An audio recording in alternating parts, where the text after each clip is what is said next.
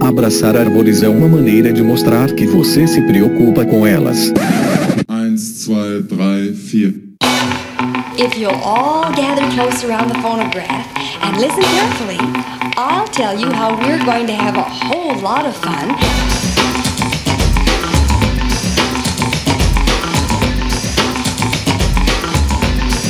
Howdy! Aqui é Fernando Lima e este é o Desabraçando Árvores, um bate-papo sem firula sobre ecologia, conservação, a vida, o universo e tudo mais. E eu estou aqui diretamente de Atibaia, São Paulo, e venho lhes apresentar, senhoras e senhores, um episódio absolutamente sensacional sobre o projeto Felinos do Pampa, o projeto de conservação e pesquisa que tem o bioma Pampa e os felinos silvestres como bandeira. E para falar sobre essa iniciativa absolutamente sensacional, eu recebi ninguém mais, ninguém menos que Felipe Peters e Marina Favarini, que são aí os fundadores e coordenadores deste projeto que não para de crescer e é um projeto absolutamente super importante para a conservação dos felinos no Pampa. Fiquem ligados, fiquem ligados, porque obviamente está sensacional. Seguimos!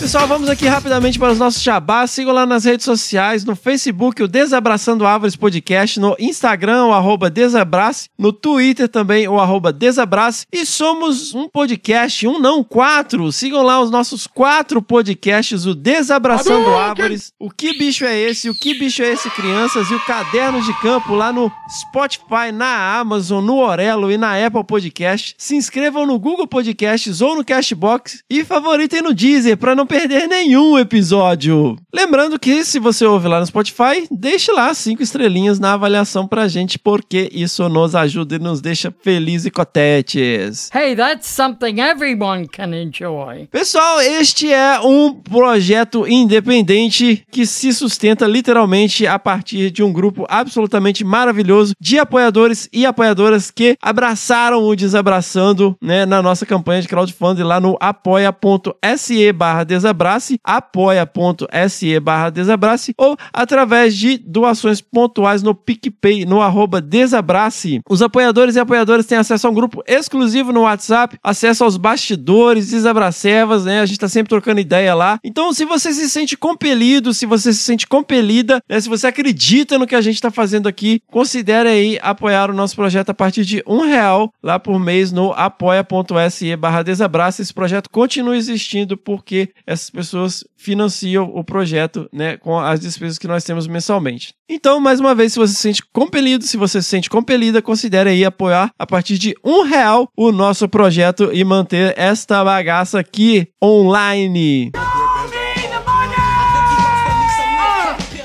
Antes de seguir, pessoal, lembre-se sempre aí de mandar os seus feedbacks, né, os seus retornos, mandar as suas pedradas no nosso e-mail, que é o primeirapedra@desabrace.com.br. Se você tem aí considerações sobre este episódio ou episódios anteriores, mande aí o seu e-mail né, no primeirapedra@desabrace.com.br. Lembrando sempre as palavras de Jesus em João capítulo 8, versículo 7. Se você não tem nenhum pecado, seja o primeiro a tirar uma pedra. Seguimos! That was fun. Let's do it again. É isso aí, pessoal! Estamos aqui hoje mais uma vez para falar de gatinhos e gateiros e gateiras. É, estamos aqui hoje com Felipe Peters E aí, Fernando, beleza? Prazer estar aqui de novo, cara. e Marina Favarini. Olá, tudo bom? Muito obrigada pelo convite. Do projeto Felinos do Pampa, meus caros e minhas caras. Muito bem, o Felipe aqui vocês já conhecem do episódio 91 do Desabraçando Árvores. Felipe Peters, Fronteiras, Gatos e Serras. Uma entrevista aí absolutamente sensacional. Depois de ouvir aqui essa gravação, vocês confiram lá. Muito bom. E em breve também teremos aqui a Marina no podcast. Então sejam muito bem-vindos, muito bem-vindas a todos que estão nos ouvindo e muito bem-vindo, muito bem-vinda Felipe e Marina aqui para falar desse projeto absolutamente sensacional. Valeu, Fernando. A gente tá, tá longe da nossa terra, né? Tá longe do Pampa, tá longe dos nossos gatos momentaneamente. Mas estamos com chimarrão aqui, vamos conversar sobre a bicharada de lá. Muito É, bom. muito obrigada pelo convite, é minha primeira vez aqui, né? Então tá um prazer te conhecer, é, virtualmente, enfim.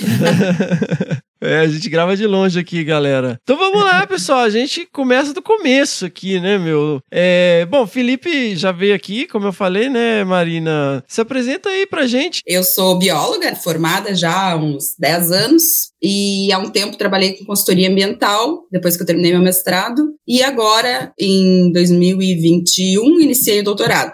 Então, estou aí trabalhando com gato maracajá, aqui no Pampa, né, monitorando eles, tanto com radiotelemetria quanto com câmeras trap, e tentando entender um pouquinho mais sobre o comportamento dele e a ecologia do movimento. Muito bom, muito bom. Gatinho fantasma aqui pra gente, mas que é um bicho que cai na cabeça de vocês aí, né, no, no sul. É, bem isso.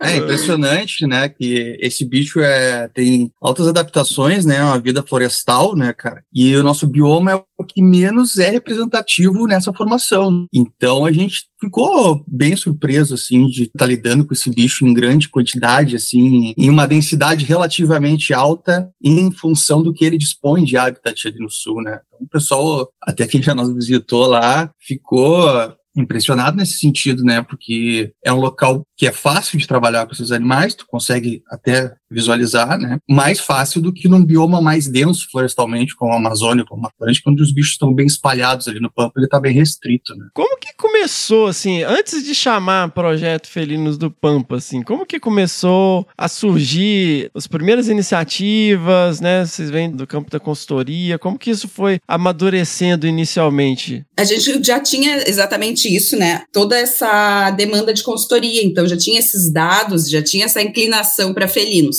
E acabou que também nosso hobby de final de semana também era viajar e botar câmera em algum lugar. Então a gente já começou a juntar a câmera ah, tava sobrando, não tava em uso para consultoria, ah, para onde que a gente vai? Vamos pro Pampa, vamos falar com o vizinho e botar a câmera nos fundos dele lá. E assim a gente ia e foi, fizemos, botamos câmera um tempão no Taim também, depois em propriedades rurais, tudo na fronteira ali com o Uruguai. E até a gente tinha começado, era um projeto que ia ser o projeto Linha de Fronteira, para levantar toda a bicharada, né? E aí depois, com as demandas, em 2016, quando a gente começou a capturar, por uma demanda também de consultoria, né, os pequenos felinos, para fazer o monitoramento, ali a gente foi com foco para Geofroy. Só que a gente sabia que teriam, né, gatos maracajás. E era sempre a expectativa era pegar o gato maracajá, o fantasma. Tentativas em cima de árvore, no chão. E aí conseguimos nosso primeiro gato maracajá, que foi assim uma vitória, né? Ficamos muito felizes e a gente achou que não tinha muito assim expectativa de quanto será que tem aqui. E aí daqui a pouco cai outro e me cai outro e foi caindo mais e mais. e aí ali a gente viu uma oportunidade de já tinha acabado nossas coleiras. E a gente, ah, eu já tinha terminado quando eu terminei meu mestrado, eu tinha parado para não, só vou entrar no doutorado agora quando eu tiver o projeto que eu vou ir capturar meus dados, vou fazer todo o processo e vou fazer aquilo que eu sempre sonhei, né? Então, daí eu vi ali a oportunidade, então a gente começou a arrecadar também mais dinheiro para comprar mais colares, além daqueles da demanda da consultoria, e fazer parcerias com outras instituições, né? Também entramos também em contato com o Tadeu, que começou a trabalhar junto conosco. E aí foi, foi indo, e a gente queria daí dar uma cara de projeto, né, para divulgar. Era justamente o projeto surgiu para divulgar nossas espécies do Pampa que ninguém conhece, que é tão pouco falado. Então a gente entrou no doutorado já com os nossos dados, e aí nisso também surgiu a criação dos, do Geoffrey's Cat Working Group, que eu acho que o pessoal já falou aqui em outros podcasts. Foi uma iniciativa do Jim Sanderson, que começou a juntar né, pesquisadores, entusiastas e todo mundo que gostava e trabalhava com Geoffroy durante, dentro de toda a distribuição né, da espécie. Então, tem pesquisadores do Chile, me ajuda aí, Felipe, Argentina, enfim, de quase toda a América do Sul. Do Chile, do Uruguai, da Bolívia. É. Não só pesquisadores, né, mas o, os working groups, eles reúnem Cara, pode ser o, o, graduando ou PhD mais pica, pode ser o biólogo, pode ser o advogado, a dona de casa, qualquer perfil, só que todos unidos numa só, num, num, num, Finalidade, ponto-chave né? que seria a conservação das espécies de pequenos felinos. Então, working groups foram criados vários ao longo do mundo, de acordo com o grupo, a espécie ou o grupo de espécies temático da região. É. O Jim é muito fora da caixa, né, meu? É impressionante. É muito assim, fora é. da caixa, é. Cara, é o Jim é um, é um senhor de 70 e poucos anos, cara. Viaja o mundo inteiro com fôlego, assim, ó, que É. deixa muito guri no chinelo. É, cabeça aberta, sabe reconhecer, ah, valorizar o esforço do pessoal local, né? E busca, não digo gerenciar, mas juntar essas pessoas, né? Nesse bem comum, nesse, nesse objetivo final que é a conservação. E isso foi com a gente também, e foi bem traumático, assim, no começo, porque, como a Marina estava falando, cara, o nosso foco era a coleta de dados, era pesquisa, Aham. conservação. Ah, a gente faz conservação estudando os bichos. Nada, fazia nada. E era pra licenciamento, assim, né? E é, é, era, a gente não, É. que a gente não fazia nada, porque, logicamente, no licenciamento, a gente dá um parecer e encaminha, né, qual as medidas de gestão dos recursos naturais, ou do monitoramento, ou mitigação que o empreendimento tem que fazer voltado àquele grupo de espécies. Por um lado ali, tu tá atuando, né, na parte de conservação, porque tá gerenciando, eles fornecem o dinheiro, o recurso, a lei obriga a fazer e tá dizendo como fazer. Então, tá direcionando para conservar determinado Sim. grupo de espécies, né? Mas até então a gente fazia isso, ficava nesse nessa gaveta, coletava muitos dados e nesse meio tempo de recorrer, a gente ia conversando com pessoas, com comunidades, com fazendeiros, como a Marina falou, para botar a câmera no final de semana, viajando e percebendo o que estava acontecendo, né? Além da perda de hábitat, a gente estava vendo, é visível, assim, salta na cara o atropelamento de fauna ao longo de todo o Pampa. As estradas, cara, já deve ter andado no Pantanal, a maioria do pessoal que nos escuta Aham. aqui já andou naqueles moedores de fauna, que são aquelas estradas do Pantanal. Cara, aqui é tão ou pior e mais evidente, porque aqui é tudo campo aberto. É então, mesmo, quando cara? tu vê aquelas estradas assim com a carnificina, né? Além disso, caça, né? Como a gente tinha muito contato com o fazendeiro, vinha sempre aquela história, né? Pô, aqui a gente não deixa gato se criar porque mata nossas galinhas. Pô, tu olhava pra propriedade do cara, só já perder de vista e um galinheirozinho assim pra hobby, né? Pra consumo local ali, o cara super apegado às galinhas, né? Passando fogo nos, nos gatos Highlander que ainda existiam no campo. E outra questão também que a gente percebia, começou a perceber depois com conforme a gente foi aumentando a, o esforço de captura e agregando mais veterinário, o pessoal da veterinária entrou bastante no projeto, né? Que foi a questão silenciosa da transmissão de doenças de cachorro e gato doméstico criado solto, errante e compartilhando ambiente com fauna. Essa ameaça silenciosa da transmissão de doenças a gente começou a ver também. Mas era uma coisa que a gente nunca atuou. Então, quando o, Jim, quando a gente conheceu o Jim no início, foi traumático, porque ele disse assim, ah, que legal, vocês têm esses dados, vocês, vocês são belos documentaristas da extinção das espécies. Vocês Ele é. É, foi, foi um tapa na cara, E eu, assim. ah, cara, eu fiquei Nossa. puto da cara. Não, não quero mais Nós saber. ficamos, desse assim, acho que um, um mês digerindo aquilo. Furiosos. O que ele tá pensando? Mas ele tinha razão. Mas ele, É. tinha, é, ele, ele tinha razão. Só que, de- por outro lado, a gente já não tinha direi- muito dinheiro para pesquisa, né? Então, Aham. muito a gente já acaba que bota do bolso. Para conservação, então, menos ainda. E aí, quando entrou, então, os working groups, a gente estava bem nessa fase de querer dar uma cara para o projeto. Só que a gente não estava chegando num consenso que nome nós vamos dar para o projeto e tal. E estava nessa enrolação. E aí, com isso, veio, não, agora vamos, vamos sentar e vamos botar isso para frente, que vai ser importante para a gente poder, né, fazer uma, uma atuação e divulgar nossas ações. Porque é muito, quando a gente tem um patrocinador, ele quer ver, tu tem que divulgar, né? Tu tem que Aham, mostrar o que a gente está é. fazendo. Então, é uma coisa que o Jim também nos cobra muito, que, ah, façam vídeos, façam vídeos, divulguem, me mandem. Então, começou a ter essa verba para conservação, somente conservação. Então, os working groups, eles não dão verbas para pesquisa, né? Só Uhum. conservação. E aí, a gente começou, então, a lidar. Primeiras, as primeiras perguntas que tu faz são essas, né? Quais são as principais ameaças para as tuas espécies foco? Então, aqui no Pampa, né, principalmente é, é morte por retaliação, por os gatos pegarem as galinhas nos galinheiros. A gente teve três perdas numa fazenda de, de felinos por cães, por fazendeiro, não muito bem explicado, né? Que eram gatos que a gente monitorava e que nós encontramos depois mortos no meio da lavoura.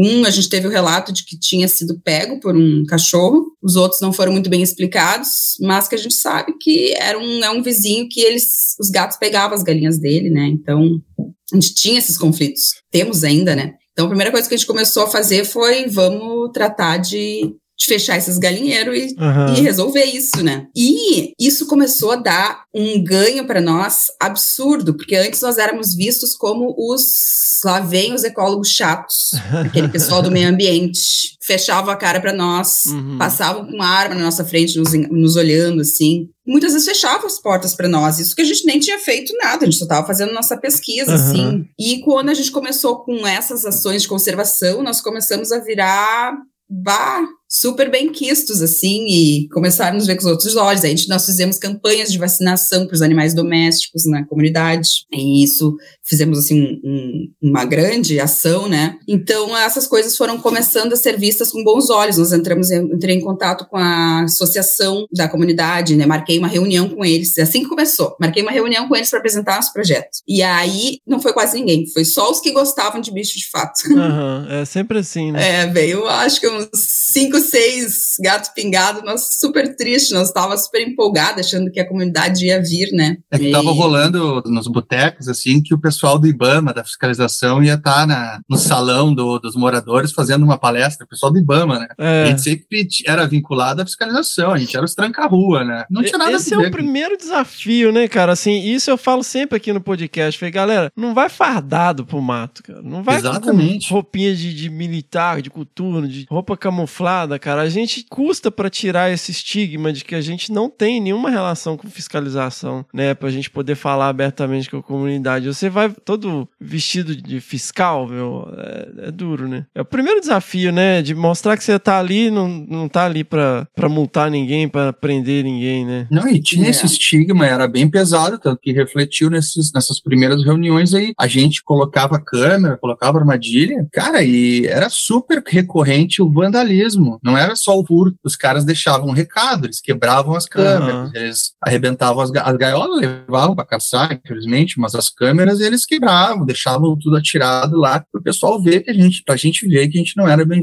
bem, bem visto lá. Aham. E isso refletia não só na perda, claro, perda do material, né, a parte financeira, mas também refletia na questão da, da aquisição dos dados, né, da, na- nos dados da pesquisa, tu estava com os equipamentos ali fora de operação, né, e depois que, que a Marina começou a, a, a reunir o pessoal lá e começou a ter essa aproximação, cara, começou a aparecer material, começou a aparecer, começou a aparecer gente na frente das câmeras, né, coisa que a gente nunca tinha visto, porque Aham. é, quebrava o material. No momento que começou a aparecer gente, moradores circulando na frente das câmeras, tu viu que o pessoal perdeu o medo. Começou a aparecer material, começou assim, ó, eu vi um gato com coleira lá não sei aonde. Olha aqui, ó, tem um gato palheiro atropelado aqui. Começaram a mandar informação para nós. Ah, amor, eu encontrei um gato morto lá no mato, não sei das quantas. Ele estava com uma coleira. Será que é de vocês? Aí o cara vem assim, entrega para nós uma coleira com 3 mil pontos do gato que a gente capturou e Caramba! nunca mais conseguiu achar, sabe? Então, melhorou a relação com a comunidade, melhorou a qualidade da- dos dados adquiridos. Então, acho que tu fala muito disso, tu falou isso, bastante disso num dos teus programas, acho, sobre inclusão, divulgação, né, da... Na- da- nas comunidades, né? é. Não só no Instagram, que a gente É. tem uma parte da divulgação no Instagram, mas a gente busca muito fazer local, assim, no lugar que a gente está trabalhando, levar para eles essa informação, o dado que a gente está obtendo dali, né? Então, quando a gente começou a dar esse retorno para eles do nosso trabalho, a gente criou outro vínculo com a comunidade. Então, nesse início, a gente tentou com a comunidade ali, não fomos muito bem recebidos, então eu busquei o quê? A escola. Na escola, também não Escola. foi tão fácil entrar Não? assim. Não, porque eles estavam sempre ocupados e me enrolavam e não podiam me atender num dia, mandava voltar no outro e aí no outro e tava meio assim, até que eu consegui uma professora que estava interessada no assunto e disse: "Não, vamos marcar, tu vem, eu aviso a diretora e tal". E foi meio assim, meio igual abaixo. E aí depois que eu expus lá, a relação começou a melhorar muito assim. Daí eu convidei eles para vir pintar uma praça que era do lado da escola, uma pista de skate, que era toda só no cimento. Então eu, pá, quando eu vi aquelas paredes ali, eu, é aqui que eu vou pintar a cara desses gatos, vou mostrar para todo mundo que eles existem aqui no quintal do pátio deles, né? Muito bom. E aí a gente conseguiu essa verba com o Geoffrey Skeleton Working Group, com a Flávia, né, com a Flávia Tirelli, e que também agora faz parte aí do nosso projeto, né? E aí a gente montou um evento, eu primeiro expliquei para eles, né, tudo do porquê dos felinos e tal, todo o nosso trabalho, projeto, convidei eles para fazerem parte, então daí convidei eles para virem pintar, consegui um pintor da região, não consegui bem da cidade ali, mas de uma cidade próxima para ir lá pintar. E fizemos todo um evento naquele dia para pintar a praça. E as diretoras estavam com medo, ai, eles vão destruir, vão pichar, porque aqui eles são assim, porque eles já tinham quebrado quase toda a pracinha nova que eles tinham ganho, né, Aham. de aquelas de ginástica, eles quebraram tudo, vandalizaram tudo. E elas estavam com medo, olha, não sei se essa pintura de vocês vai durar. Bom, eu só acho que a pintura já tá fazendo um ano e tá lá intacta. Olha aí, que legal, meu. Sensacional. É, isso foi muito legal, porque assim, quando tu envolve a comunidade para construir uma coisa contigo, é- ela cria um apreço, né? Então eles pintaram, por que que eles vão destruir, né? Uhum. Muito Então bom. a gente tem que nunca entregar assim o produto pronto, mas sim convidar eles a construir e deixar eles fazerem também um pouco como eles querem, né? Exato. Isso é, o- como o Felipe falou, né? Eu tenho um episódio do Desabraçando, acho que chama A Excludente Divulgação Científica Inclusiva da Internet, alguma coisa assim, paradoxal. Mas é, é isso. Inspirou. assim. Inspirado. né? E, é, na verdade é um monólogo, né? Meia hora eu falando sozinho lá, né? E assim, é porque eu tava vendo muito isso, assim, com o lance da pandemia, o povo tudo ficando em casa, né? Agora meio que deu uma caída, porque o pessoal, todo mundo tem que pagar boleto, né, gente? Então, pessoal, Uhum. todo mundo virou divulgador científico, né? Todo mundo, é, fazendo coisa, Twitter, Instagram, e não sei o que, parará. Ó, gente, peraí, né? Vamos lembrar de outras questões, né? Que uma das coisas que a gente faz aqui também, entrei em contato com as prefeituras, falou, ó, tô disponibilizando meu tempo aqui, a gente tem um projeto para falar nas escolas. Eu gostaria de falar nas escolas é, municipais rurais, né? Que, meu, as crianças ali moram tudo na roça. Então, eles dizem, ah, esse bicho eu já vi, ah, esse bicho entrou no galinheiro da minha casa, ah, esse bicho, esse bicho. E geralmente Sim. são escolas com acesso um pouco mais restrito a material didático mesmo, a grandes palestras, a, a material audiovisual e tal. Então o pessoal foi super receptivo, assim, também. E nesse episódio eu convidei, eu convido as pessoas, né, cara? Eu falei, pô, sai aí, vai, vai participar, né, da comunidade, porque isso é super importante. Esse relato que vocês estão trazendo é muito legal, né? Porque, também é uma coisa de baixo custo, né, né, Marina? né, Felipe? Claro, é basicamente o tempo, a gente já estava lá. Por Uhum. que não? Eu não vou divulgar o meu, meu trabalho ali para a escola, para as pessoas ali. Então, assim que a gente começou, né? Com, com pouco recurso. É. Não temos ainda o caminhonetão do projeto, não temos muitas coisas, É. mas o pouco que a gente ganha aí, a gente está fazendo as ações locais. Pelo menos não se gasta mais tanto do nosso bolso, né? A gente Aham. consegue já um fomento externo, assim, para tocar essas atividades, né? Porque antigamente era, cara, era, era o Celtinha, o Celtinha olha cheio de aí. equipamento comprado. Aham. E vamos lá, final de semana, quando dava, né? Agora tem um apoio externo que, que dá para dar uma respirada. Muito bom. Uma coisa engraçada que acontece, eu não sei se vocês já fizeram isso, eu levo às vezes a zarabatana com com dado anestésico vazio nas escolas e aí no Pra final, criançada. é, aí no final mostra o crânio. Aquela, pô, molecada, pô, você entra numa sala de aula com criança na faixa etária de 12 anos de idade, com um monte de crânio, armadilha fotográfica Ah, sim, e uma Ah, eles zarabatana. enlouquecem. Aí eu atiro com a zarabatana. Já aconteceu de eu atirar na porta, assim, só que a professora não gostou muito. Aí, Eu achei que tu ia dizer que ia dar uma zarabatanada que estivesse te incomodando. não. Aí, cara, a molecada assim, o primeiro tira assim, uou, né? Aí, às vezes, eu levo uma caixa de papelão e tal, aí atira outra, aí, não, vai de novo, de novo. Aí dá um terceiro assim, aí começa a virar bagunça e tal. Aí teve uma escola, meu, mas tinha, sei lá, 50 crianças, e assim, ah, tira de novo, tia, tira de novo, tia. Aí começava assim, de novo, de novo, 50 crianças, assim. Meu Deus. Aquilo que é engraçado demais, velho. É, é muito legal trabalhar com eles, é muito bom, assim, quando tu leva o material, eles ficam tudo enlouquecidos, né? E é bem isso, assim, quando tu trabalha com as escolas rurais que têm o contato com os animais, é, pá, vem altas histórias, né? Aí tu não consegue sair de lá, porque é o tio que come, aí eles contam tudo, né? Ah, porque É. meu tio come tatu, porque não sei o quê, porque no final de semana sai pra caçar tatu, isso é... Ai, bom, é altas histórias. Mas vamos lá, gente, ó. Eu costumo falar aqui no podcast, né? Porque, né, vocês devem receber também toda semana mensagem, e-mail, coisa no Instagram, tipo, meu sonho é trabalhar com felinos. Então, né? Então, assim, Sim. a primeira coisa é assim: ninguém vai começar trabalhando com felinos, né? Costumo falar aqui: você vai trabalhar com cocô, pegada, foto, vídeo, carcaça de bicho morto, pele, né? Arranhado em árvore. Eventualmente vai ter um, um projeto bacana que realmente vai capturar os animais e você vai ter a oportunidade de passar a mão no bichinho, pegar no colo e tal. Mas vocês, por conta desse histórico vindo já desses empreendimentos, com monitoramento e tudo, vocês já começaram, né, com o, monitorando os bichos com rádio colar, né? E a gente mencionou isso várias vezes, mas acho que vale a pena explicar também, né? Ampassando assim, Sim. para quem tá ouvindo, assim, o que que é essa coleira que coloca nos gatos e, e várias outras espécies? Cara, a gente, a gente já sofreu bastante com a parte de, de não estar vendo, não, não conseguir ver, É. se aproximar do bicho, como todo nosso zoólogo que trabalha com gato, então, nem se fala.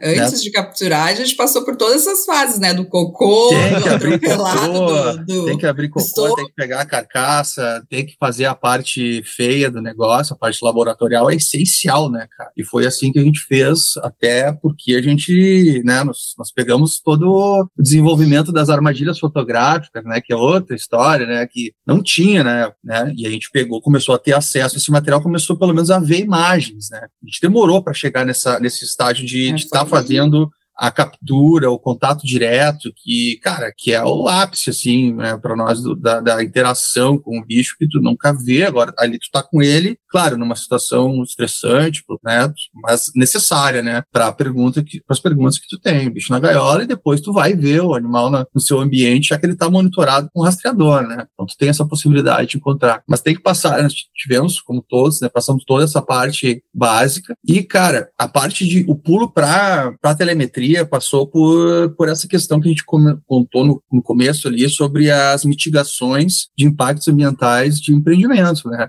A gente viu, a gente recebe aqueles. Todo mundo que fez consultoria já recebeu aqueles termos de referência pronto dos órgãos de licenciamento, né? Salvo algum termo mais elaborado, normalmente vinculado a um, a um empreendimento licenciado pelo IBAMA e que está na mídia, assim, que ele vem bem detalhado com coisas que tu precisa executar, que ele solicita, básico, que simplesmente diz assim, ó, vai lá e amostra a matofauna cinco dias com cinco câmeras, uma vez a cada três meses, para gerar, para trazer respostas para três páginas de objetivo que tu nunca vai conseguir, sabe? Aham. É- é- são objetivos mirabolantes que tem que atingir com métodos muito precários. Então a gente viu aquilo e disse, "Oh, meu, não tem como a gente atingir esses objetivos com esse termo de referência, com essa metodologia que vocês estão pedindo. Vocês querem chegar nesses objetivos? Então vamos emplacar a telemetria. E isso foram alguns anos insistindo, insistindo, insistindo, até a gente conseguir executar esses métodos num processo de licenciamento e aí deslanchou, né? Mas eu acho que a Marina explica aí como é que funciona aí a, a parte do- das Hum. coleiras. Quando a gente começou com as coleiras, ah, o que tinha disponível era as coleiras VHF, né? Quando tu consegue vender isso para o empreendedor, ele quer isso para ontem. Então aí começou a, os contatos, né? Quem é que tem umas coleiras? Vamos falar. Aí buscamos ali a parceria com a Tigrinos, com o Marcos, né, Tortato. Conseguimos umas coleiras com o Fábio Mazin também, que ele tinha. E aí recalchutamos essas coleiras e começamos a usar. Então a gente começou com a mais barata que tinha, que era a VHF. E também pelo tamanho dos nossos animais, né, a gente não tinha muitas outras opções. Um gato maracajá pesa 2,5 kg, Geoffroy 13,5, 4, 5, um macho. Então, foi assim, começamos com o basicão ali do VHF, só que o VHF, o que, que te demanda? Demanda que tu esteja muito mais tempo em campo para te ter É. um resultado, né? Ele é maravilhoso, eu amo, assim, a, a VHF nesse aspecto de que tu vai ter que rastrear mais e com isso tu obtém mais dados de ecologia básica, né? De história natural, de onde é que o bicho tá, o que, que ele tá fazendo. Ah, às vezes tu consegue ver eles, às vezes nem sempre, mas a gente quase, como nossa área ali em Pampa é, é uma mata rasa, pequena, e aonde a gente trabalha, então, é bem raso mesmo, então a gente conseguia ter essas possibilidades de fazer o pontual. O que, que é o pontual? É quando tu tá com o teu receptor ali na mão, e tu consegue tirar a antena e ele vai detectar o sinal sem estar com a antena. Então quer dizer que tu está muito próximo do animal. Tu tá O uns sinal tá 50 super metros, forte, 10, né? Super forte, é. Então tu sabe que ele tá ali. Aí tu começa a busca por buraquinhos no chão, no mato. Dependendo da espécie, os gatos maracajá, 100% das vezes estavam na, nos galhos altos, assim. E os geofrois, depende, eles gostam muito de Caraguatá. Então, quando eles falam Caraguatá, tu não vê mesmo, não tem como tu é entrar. mesmo? Eles adoram no meio, áreas assim? úmidas. Lá no meio do espinheiro. lá no meio. Adoro. E aí, aí tu tá, tu anota aquele ponto, né? Então tu teve aquele, ficou horas procurando, caminhou, caminhou, às vezes tu acha que tá perto, ainda tá longe, caminha e sobe, desce coxilha, chega lá, pá, um ponto. Então era sofrido. E aí nisso a gente tava terminando um ano já de monitoramento e veio a, possibilidade de retorno. Então nós, não, vamos começar agora a investir nos GPS, né? Porque é muito esforço para para não ter o que o GPS te dá. É. E aí a gente conseguiu provar que dava quase elas por elas. A gente viria muito menos para campo, gastaria muito menos, né? Se tu tem o VHF, se tu tem 100 posições, 100 pontos do VHF, tu tem basicamente 100 idas a campo, 100 interações, 100 idas a campo, né? Aham. E com o GPS chega ao ponto de tu ter 1.500 pontos e de repente tu conseguiu isso em uma saída a campo. Então Aham. compensa essa É. diferença de grana e também, logicamente, de dados, né? O colar de GPS ele é muito mais caro. E Sim. o colar de VHF, ele obviamente ele é mais barato, é um sistema simples. Então, um beijo aí pra minha querida tia lá de Carangola. São rádios, a VHF Very High Frequency, que é, ele emite um bip, né? Coloca o bip aí, senhora.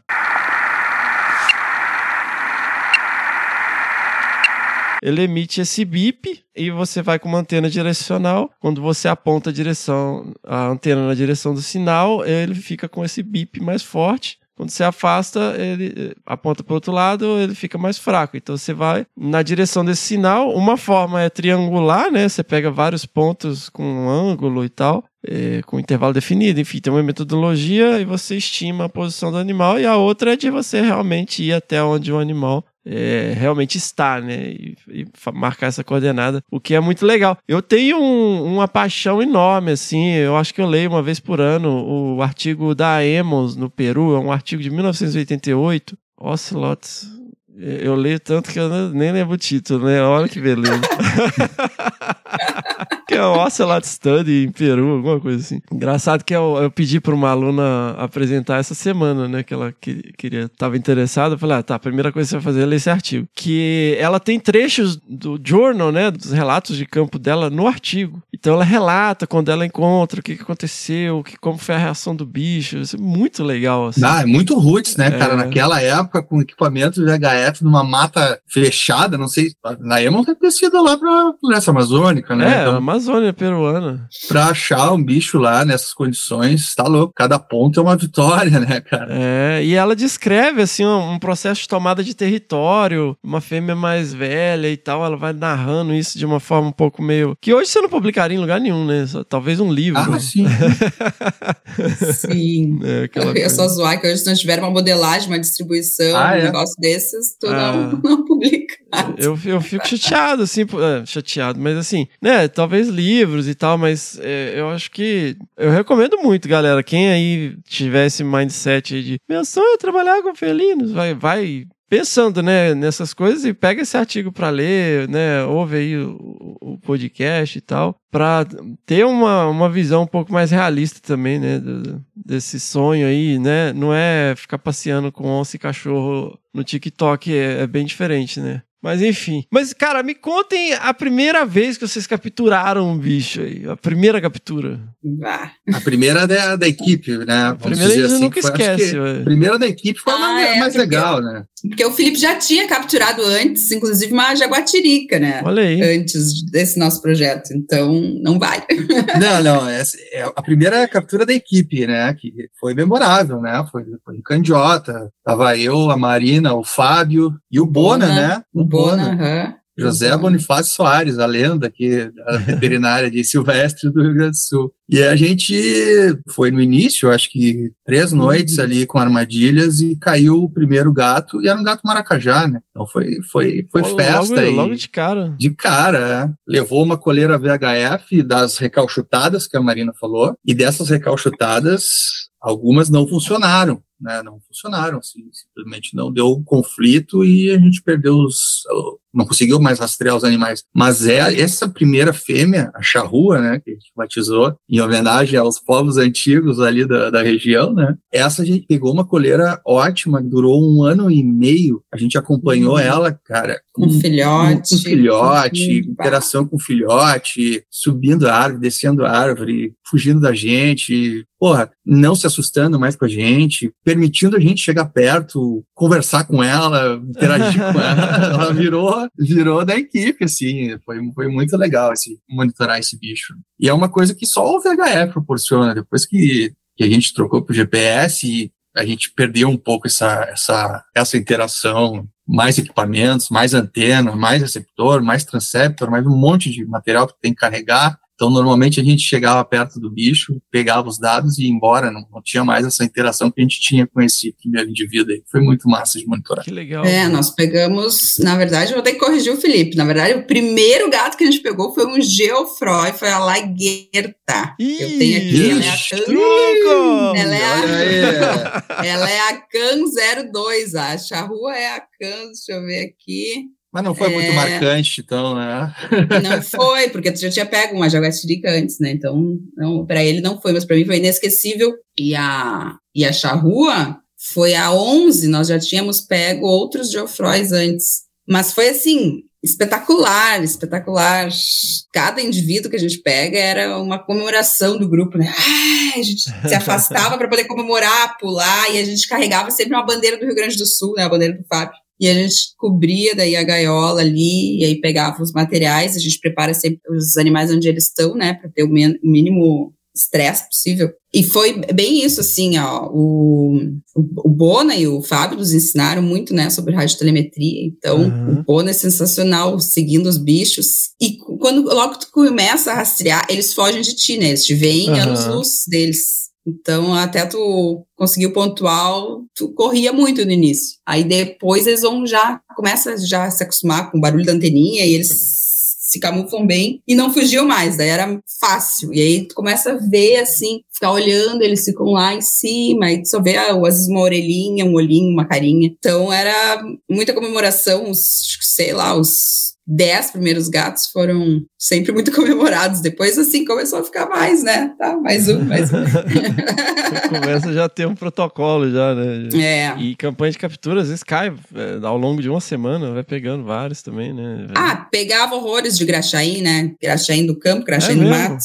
Barato, Pegava, pegava. Até porque esses 11 aí, nessa época, a gente monitorava os canídeos também, né? Então, a gente pegou bastante, botou bastante colar em, em canídeo no início também, porque eles, a gente não sabia o que ia vir, né? Gente- Aham. No início a gente queria pegar felino, mas tinha 10 colares, não sabia quando é que ia pegar 10, então caía canídeo, a gente botava em canídeo também. Ah, a gente não acreditava que a gente ia gastar as 10 coleiras no- nos gatos. Daí a gente tinha umas um pouco maiores. Daí a gente, não, vamos botar nos graxaim também para ver. Quantos maracajá vocês pegaram já? Que a gente tem monitorado com colar lá em Candiota foram 12. Só que dois machos a gente não conseguiu recuperar Aham. o sinal nem colar. Só lá, mas isso com colar, né? Fora os que caíram depois, a gente não tinha mais colar. Aham. Isso Mas foi em a coisa mais Arroio, triste. Arroio Grande também tem, né? Tem E aí seis. depois nós capturamos também em Arroio Grande e nós temos seis em Arroio Grande.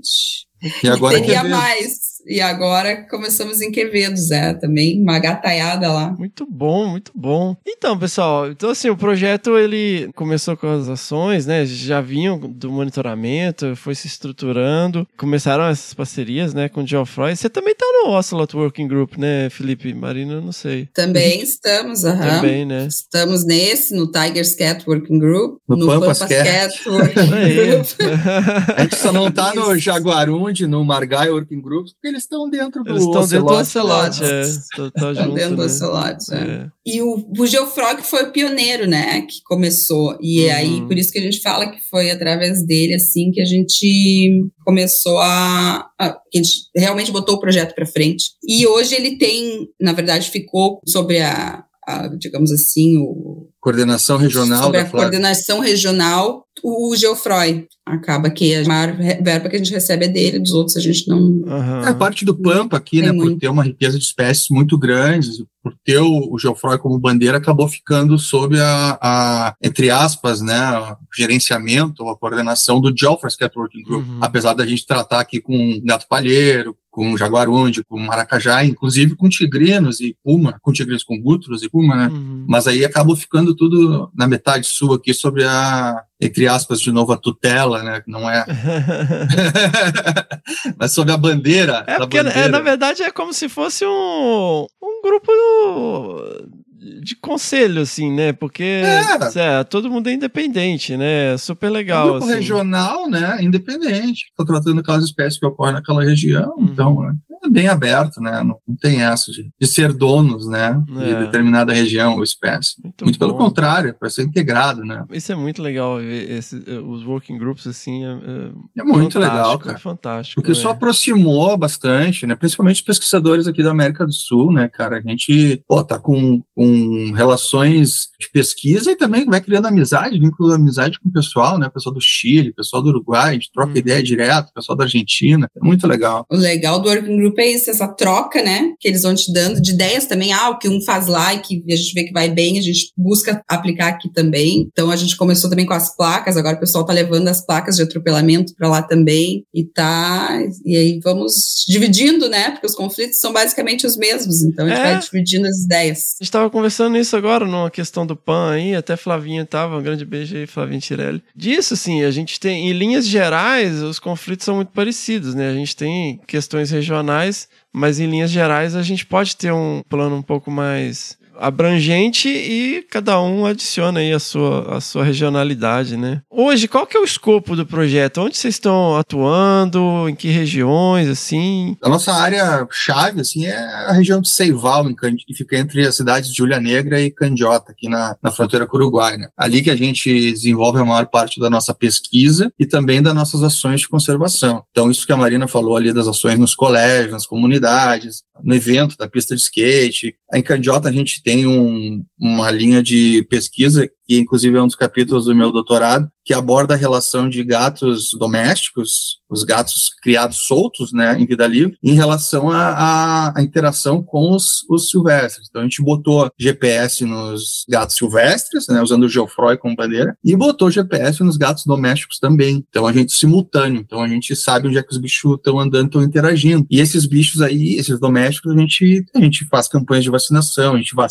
esses bichos, castra esses bichos para tentar diminuir a possibilidade de problema desse contato dessas espécies. Né? É, a questão de, de ações de mitigação de atropelamento também, em Candiota a gente desenvolve bastante na parte de eventos, né, e divulgação assim, educacional, né, divulgação de, de direção consciente. É, temos uma passagem de fauna lá, que a gente orientou a construção junto com a usina hidrelétrica, usina termoelétrica que atua na região. Então, é uma passagem de fauna bem legal que a gente monitora, a gente criou, desenhou e monitora junto com essa usina, com cercamento e tudo mais, então é bem legal. Bastante placas, né? A gente, como trabalha bastante lá, a gente sabe os hotspots de atropelamento, a gente entra bastante com sinalização rodoviária. A gente sabe que não é, não é uma, um método que mitiga é, como uma passagem de fauna, uma, né? mas a placa é mais barata, é, é consegue ter menos, é menos burocrático de instalar e tem um efeito visual educacional, né? Os motoristas começam a ver aquela placa ali e sabem que aquele bicho corre ali, né? Então tem, é nesse sentido que a placa funciona. E ali, então, Candiota e Seival é o nosso núcleo de ação. A partir dali também a gente desenvolve em Santana do Livramento, nesse ano a gente começou lá, mas em uma em, em ações educacionais e, e, de pesquisa voltadas ao gato palheiro, né? Então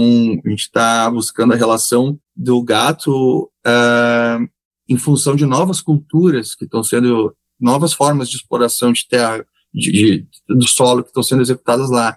Né? Tem muita vinícola, tem muita plantio de azeitona, que é uma alternativa em relação à soja, né? que é a maior ameaça para o gato palheiro hoje em dia. Então a gente está tentando verificar como é que é a relação desse do gato palheiro em relação a essas formas de exploração do solo em Santana do Livramento. E ali a gente trabalha também com sinalização rodoviária, porque é muito registro de bicho atropelado, e ações educacionais também, né? E divulgação, né? tanto em mídia social como mídia televisiva também, divulgando que a espécie está ali. E um terceiro lugar que a gente atua com força também é a região de Quevedos, que é na ecótonha do Pampa com a Mata Atlântica. Ali é uma mistura de bicho, cara, que tu não tem noção. A gente está trabalhando no lugar, no ponto exato que a gente trabalha, tem jaguarundi, tem gútulos, tem vide, tem puma e tem jaguatirica. 10 quilômetros para baixo tem geofroy, tem gato palheiro, então tá todo mundo misturado ali, naquela né? miscelânea Que de bicho. loucura, cara.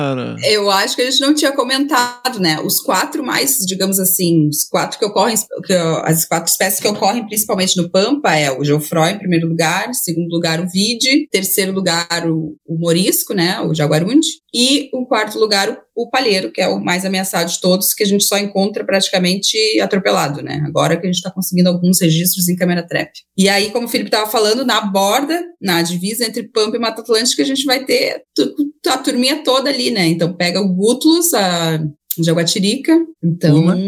acaba dando seis, às vezes, numa área. Puma e Caramba. também o híbrido, né? Porque nessa miscelânea, nessa, nessa sopa de gato aí, acaba aparecendo uns bichinhos, cara. Que, ó, meu, eu vou te contar assim, ó, tu olha Cara de um de- lado, do lado é Leopardos Gutros, do outro lado é Leopardos Geoffroy. Tu olha por cima é Geoffroy, por dentro é Gutros. É uma coisa assim que tu não sabe o que, que é. É, na área de ecótone tá feio de, de identificar os bichos ali, porque eles estão muitos híbridos. Nossa, teve um bicho que, assim, na verdade, pelo que o Felipe explicou, é um, é um padrão bem comum aí, mas que vocês postaram no Instagram que eu olhei, aí eu.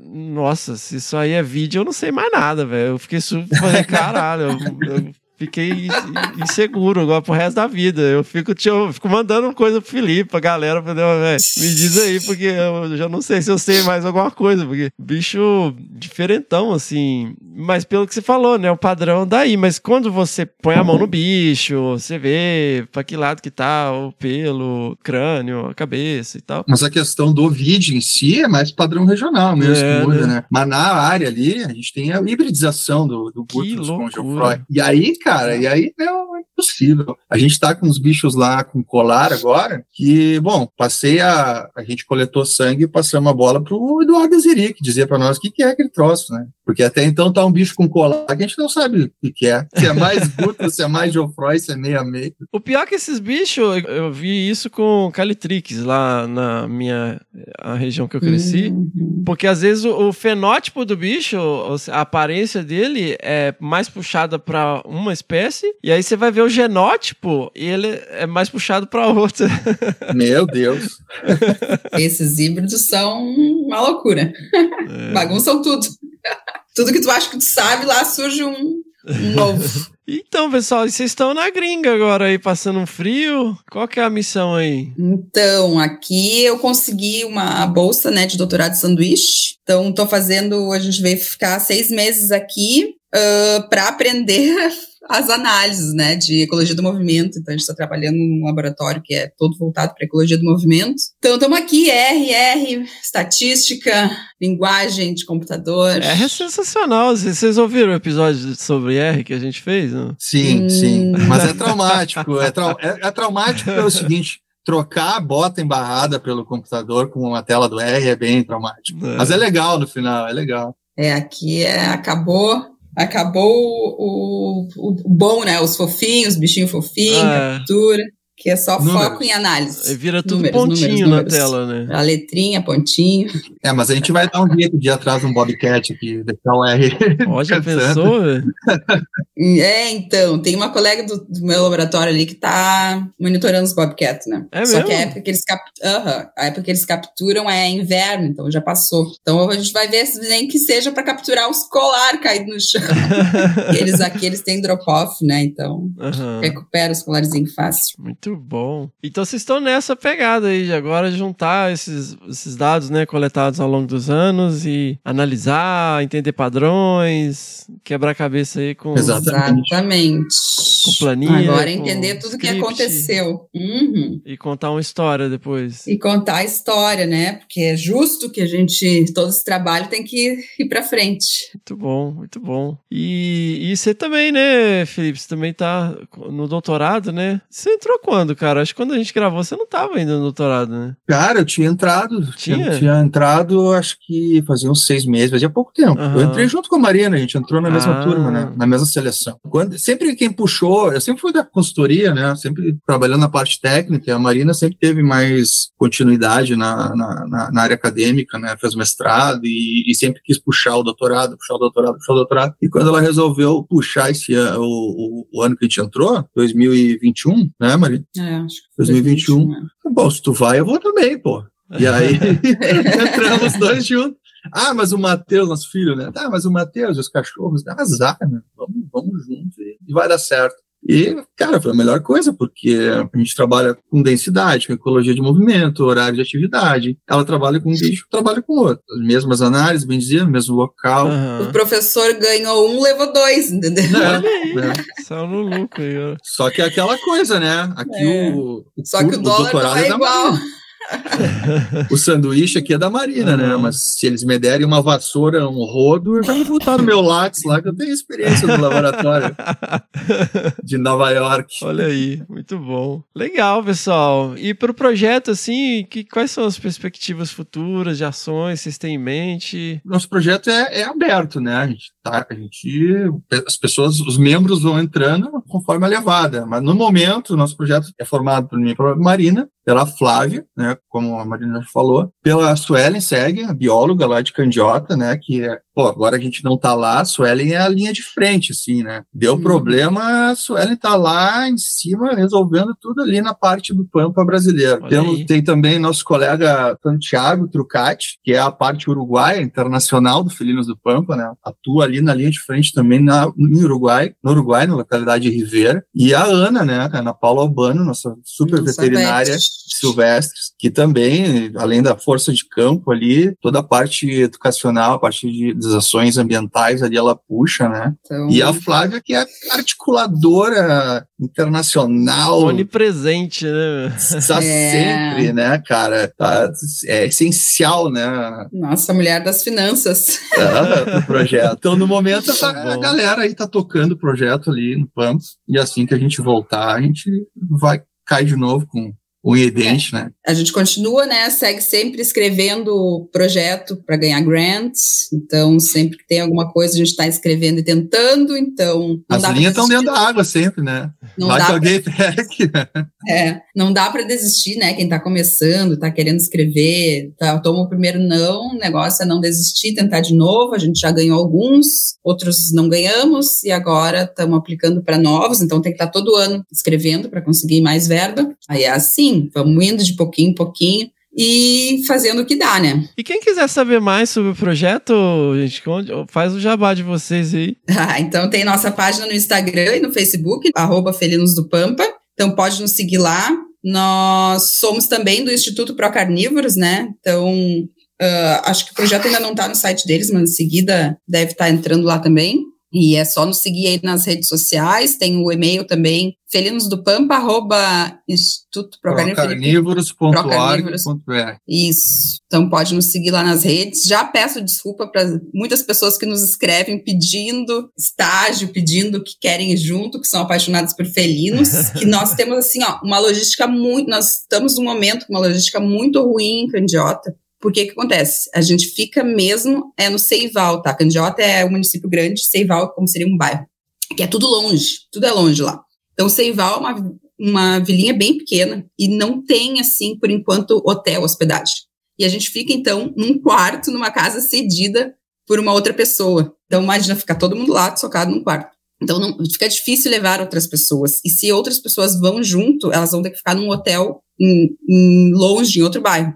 Então, aí começa a logística de ter que ir buscar de carro, voltar, levar, buscar, voltar, levar. Então, enquanto a gente está ruim com essa logística de casa, tá difícil de levar outras pessoas, né? Então, a gente está esperando que tá para abrir lá um, uma hospedagem muito boa, que vai ser assim, ó, pá, no centro das nossas ações. E aí vai começar a melhorar um pouco a coisa, né, Fê? Espero que. Tá para sair, que saia logo esse, essa hospedagem ali. Aí vai começar a melhorar e talvez a gente consiga abrir mais portas para as outras pessoas. Mas sempre estamos abertos, né, para quem quiser colaborar com os dias das ações de vacinação, uh, veterinários, né, e, e, biólogos, enfim, todo mundo que for do meio, tiver interessado, pode entrar em contato. Só não prometemos por agora, por causa dessa logística que está meio ruim. Quevedos ainda é muito, também tem pouco difícil, é uma logística também bem complicado lá. O trânsito ainda é pior ainda, porque Candiota ainda tem um pouco mais de fácil acesso às áreas, apesar de que tudo depende de carro. Quevedos não, Quevedos é, é lasqueira, aquilo lá é pra. E aí era isso. Muito bom, pessoal. Eu vou colocar os links aí no post, né? Quando eu digo colocar o link no post, no nosso site www.desabraço.com.br, aonde né, tem um textinho acompanhando o episódio e também nos aplicativos de podcast, aonde você ouve, você corre ali, lá onde tem o título, depois que você abre, você tem lá os links que você pode clicar. Então vou colocar os links aí que a Marina, que o Felipe é, mencionaram das redes sociais, né? E também o que a gente coloca sempre lá do, do podcast. Eu vou colocar também uma lista, uma playlist, né? Uma de episódios relacionados a felinos brasileiros. A gente, né, gravou com a Flávia é, eu, e aí eu juntei tudo numa playlist, juntando o, o, pessoal que faz pesquisa com os gatos, os episódios do Que Bicho é Esse sobre os gatos. Eu vou colocar também o link no post aí pra vocês saberem mais, inclusive do, dos bichos aí do Pampa. E até sobre o fantasmagórico Monoai. Isso aí. É. Então, pessoal, eu agradeço enormemente né, a disposição de vocês. Vocês estão aí no, numa, numa rotina apertada aí em outro país, né? E nos corres é, com filho. A gente também tem aqui dois que ficam gritando em volta, inclusive estão ali na sala gritando. Eu acho que o microfone não tá pegando, mas. é, é. Eu agradeço enormemente, né? Espero que a gente possa ir, né, através do, do podcast né, chamar um pouco de atenção aí e contribuir um pouquinho com a divulgação do trabalho sensacional que vocês vêm fazendo e desenvolvendo e crescendo cada vez mais. Ah, legal. Uh, mais uma vez, né, obrigada pelo convite, pela oportunidade de vir aqui contar um pouquinho sobre o nosso projeto, que tá ainda é uma sementinha, né, que a gente espera que cresça mais e mais que a gente consiga incluir mais e mais pessoas nele. Então, super obrigada. E estamos aí para novas trocas de ideias. Sensacional. Valeu, Fernando, valeu. Oportunidade de estar aqui de novo, né, divulgando nosso projeto. Estou te devendo umas informações sobre teus gatinhos lá da, da petareira. Depois eu te passo aí. e é isso aí, pessoal. Quem a gente não, a gente está limitado, né, como a Marina falou, para atividades de campo no momento, mas quem quiser ajudar aí via mídias, via divulgação, via ações de educação. A gente está aberto a tentar com que todo mundo participe, né, pelo bem da bicharada. Muito bom, vamos que vamos, seguimos! Necesse tibi est, panteram tuam ipsam estis.